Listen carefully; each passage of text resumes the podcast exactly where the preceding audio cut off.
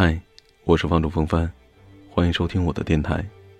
今天给你带来的故事是来自著名作家冯骥才的一篇文章，《择一城终老，与一人白首》。这是一篇无比温暖的文章，在这里送给远方的你，希望它能够为你驱走寒冬，一直温暖着你。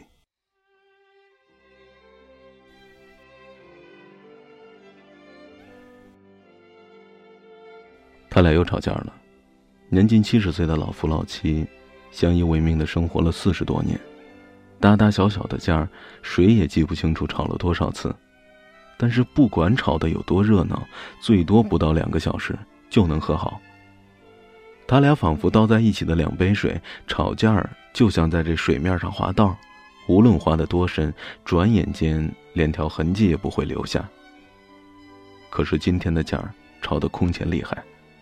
起因却很平常，就像大多数夫妻日常吵架那样，往往是从不值一提的小事上开始的。不过是老婆子把晚饭烧好了，老头还趴在桌子上通烟嘴儿，弄得纸片呀、碎布条啊、沾满烟油子的纸念子呀，满桌子都是。老婆子催他收拾桌子，老头偏偏不肯动。老婆子便像一般老太太那样叨叨起来。老婆子们的唠唠叨叨是通向老头们肝脏里的导火索，不一会儿就把老头的肝火引着了。两个人互相顶嘴，翻起许多陈年老账，话越说越狠。老婆气得上来一把夺去烟嘴，塞进自己的衣兜里，惹得老头一怒之下把烟盒扔在地上，还嫌不解气，手一撩，又将烟灰缸打落在地上。老婆子更不肯罢休，用那嘶哑干巴巴的声音喊：“你摔呀，把茶壶也摔了，才算你有本事呢！”老头听了，竟像海豚那样从桌椅上直窜起来，还真的抓起桌上灌满热茶的大瓷壶，用力“啪”的一声摔在地上。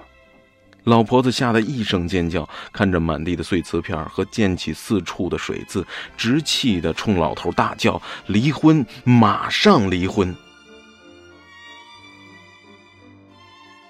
这是他俩还年轻时，每次吵架吵到高潮，他必喊出的一句话。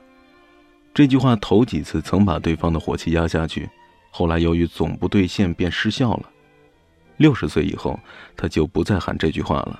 今天又喊出来，可见他已经到了怒不可遏的地步。同样的怒火也在老头心里翻腾着。只见他一边像火车喷气那样从嘴里不断的发出声音，一边急速而无目的地的在屋子中间转着圈。他转了两圈，站住，转过身又反方向转了两圈，然后冲到门口，猛地拉开门跑出去，还使劲带上了门，好似从此一去再不回来了。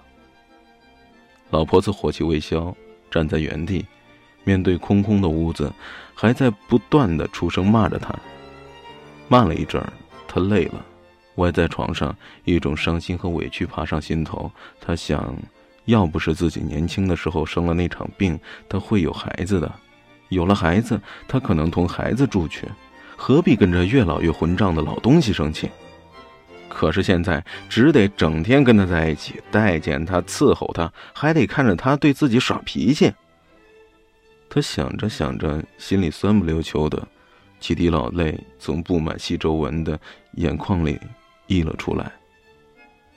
过了很长时间，墙上的挂钟当当的响了起来，已经八点钟了，正好过了两个小时。不知道为什么，他们每次吵完架过后两个小时，他的心情就非常准时的发生变化，好像节气一进七九，风冻河面的冰就要化开那样。刚才掀起大波大澜的心情渐渐平息下来，变成浅浅的水纹。离婚，马上离婚。他忽然觉得这句话又荒唐又可笑，哪有快七十岁的老夫老妻还闹离婚的？他不禁扑哧一笑，这一笑，他心里一点褶皱也没有了，之前的怒意、埋怨和委屈也都没了。他开始感到屋里空荡荡的，还有一种如同激战过后的战地那样出奇的安静，静得让人别扭、空虚、没着没落的。于是悔意便悄悄地侵进他的心中。像刚才这点小事儿，还值得吵闹吗？他每次吵过架，冷静下来都会想到这句话。可是，哎，老头也该回来了。他们以前吵架，他也跑出去过，但总是一个小时左右就悄悄的回来了。但现在已经两个小时了，仍然没有回来。外面可下着大雪呢，老头还没吃晚饭，没戴帽子，没围围巾就跑出去了。哟，你瞧这地又滑，瞧他临出门时气冲冲的样子，不会一不留神摔倒摔坏了吧？想到这儿，他竟在屋里待不住了，用手背揉揉泪水干后皱巴巴的眼皮，起身穿上外衣，从门后的挂衣钩上摘下老头的围巾、棉帽，走出了房子。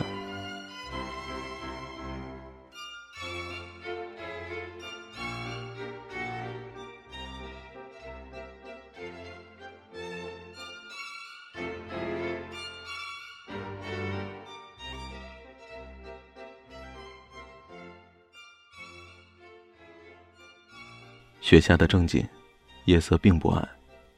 雪是夜的对比色，好像有人用一支大笔蘸足了白颜色，把所有的树枝都复勾了一遍，使婆娑的树影在夜幕上白茸茸、远远近近、重重叠叠的显现出来。于是，这普普通通、早已看惯了的世界，顷刻变得雄浑、静穆、高洁，充满鲜活的生气了。一看到这雪景，他忽然想到了他和老头一件遥远的往事。五十年前，他们在同一个学生社团，他的舞跳得十分出众，每次排戏回家晚些，他都顺路送他回家。他俩一向说得来，却渐渐感到在大庭广众之下有说有笑，在两人回家的路上反而没话可说了。两人默默的走。路显得分外长，只有脚步声，真是一种甜蜜的尴尬呀。他记得那天也是下着大雪，两人踩着雪走，也是晚上八点来钟。他担心而又期待的预感到，他今天要表达些什么了。在河边的那段宁静的路上，他突然仿佛遏制不住的把他拉到怀里。他猛地推开了他，气得大把大把的把地上的雪朝他扔去，而他呢，竟像傻子一样，一动不动，任他把雪打在身上，只打得他像一个雪人。他打着打着，忽然停住了，呆呆的看了他片刻，忽然扑到他的身上。他感到有种火烫的激情透过他身上厚厚的雪，传到他的身上。他们的恋爱。就这样开始了，从一场奇特的战斗开始的。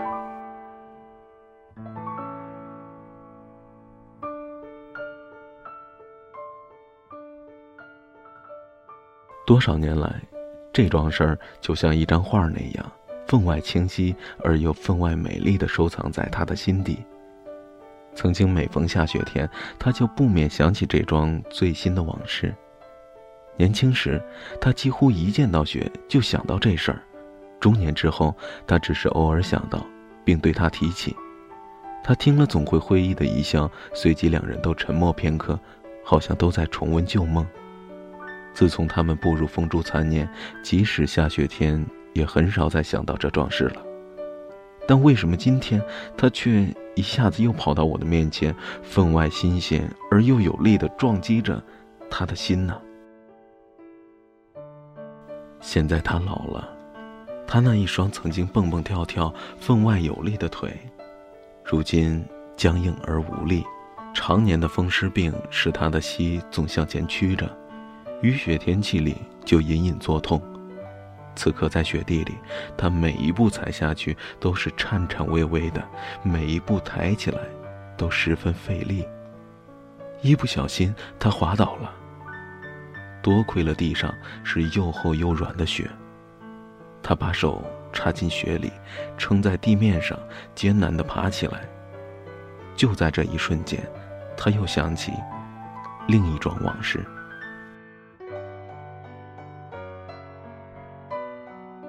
那是他俩刚刚结婚，一天晚上去平安影院看卓别林的《摩登时代》，散场出来时，外面一片白，雪正下着。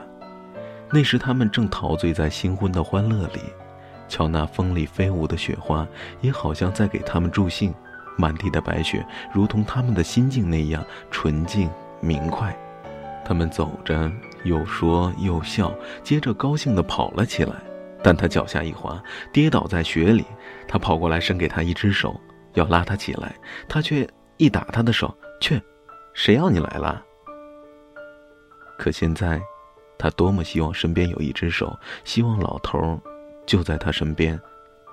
虽然老头也老而无力了，一只手拉不动他，要用一双手才能把他拉起来。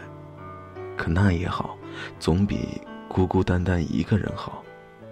他想起楼上邻居李老头，文化大革命初期，老伴儿被折磨死了。尽管有个女儿，婚后还同他住在一起，但平时女儿女婿都上班，家里只剩下李老头一人。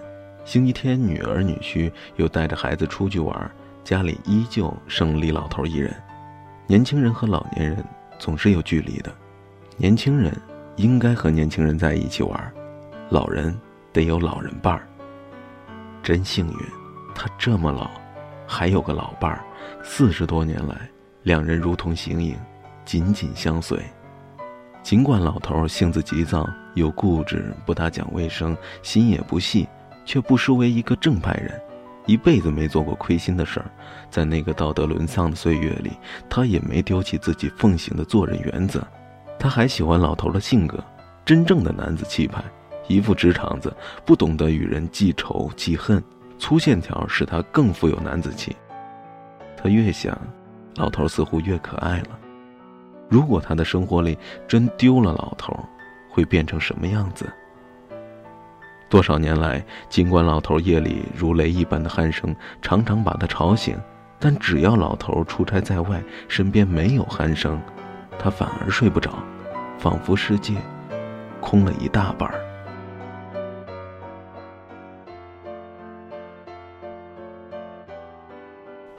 他在雪地里走了一个多小时，大概快十点钟了，街上已经没什么人了，老头仍不见，雪却稀稀落落下小了，他的两只脚在雪地里冻得生疼，膝盖更疼，步子都迈不动了。只有先回去看看老头是否已经回家了。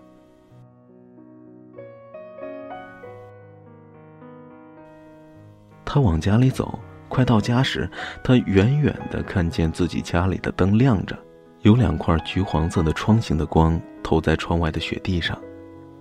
他的心砰的一跳，是不是老头回来了？他又想。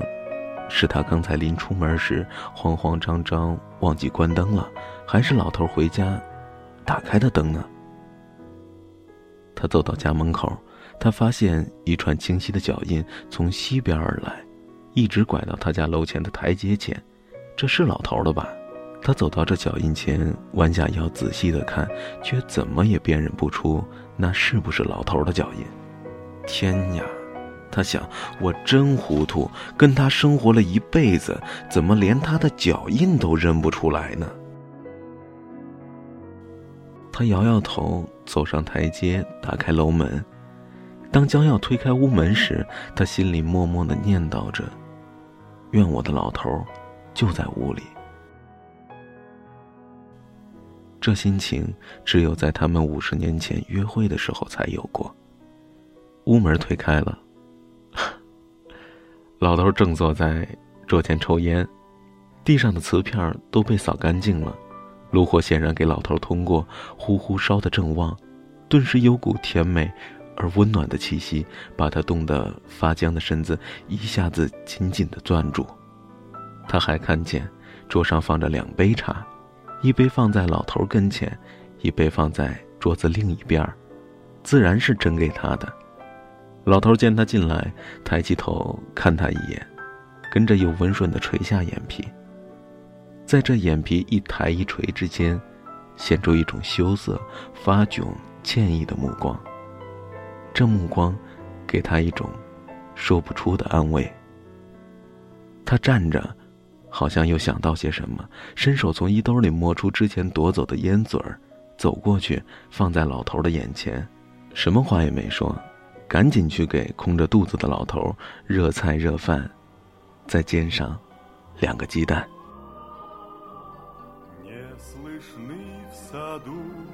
даже шорохи. Все здесь замерло до утра. Если б знали вы, как мне дороги подмосковные вечера. Если б знали мне дороги подмосковные вечера.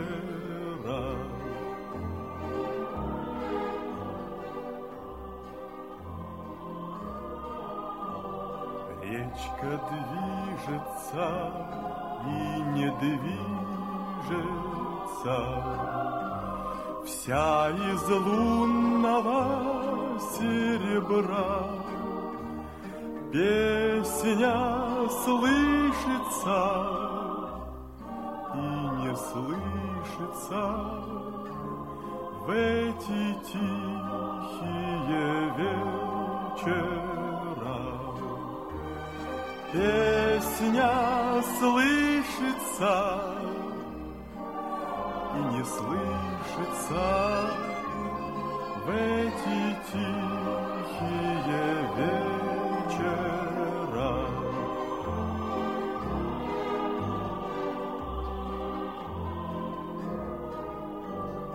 Что ж ты, милая, смотришь искоса? Низко голову наклоня, Трудно высказать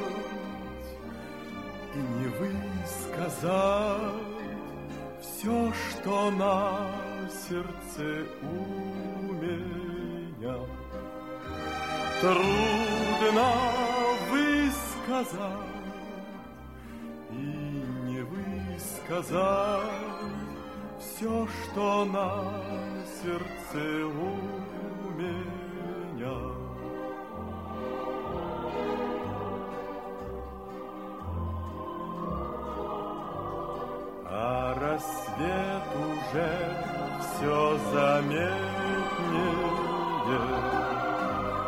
Так, пожалуйста, будь добра, не забудь и ты эти летние подмосковные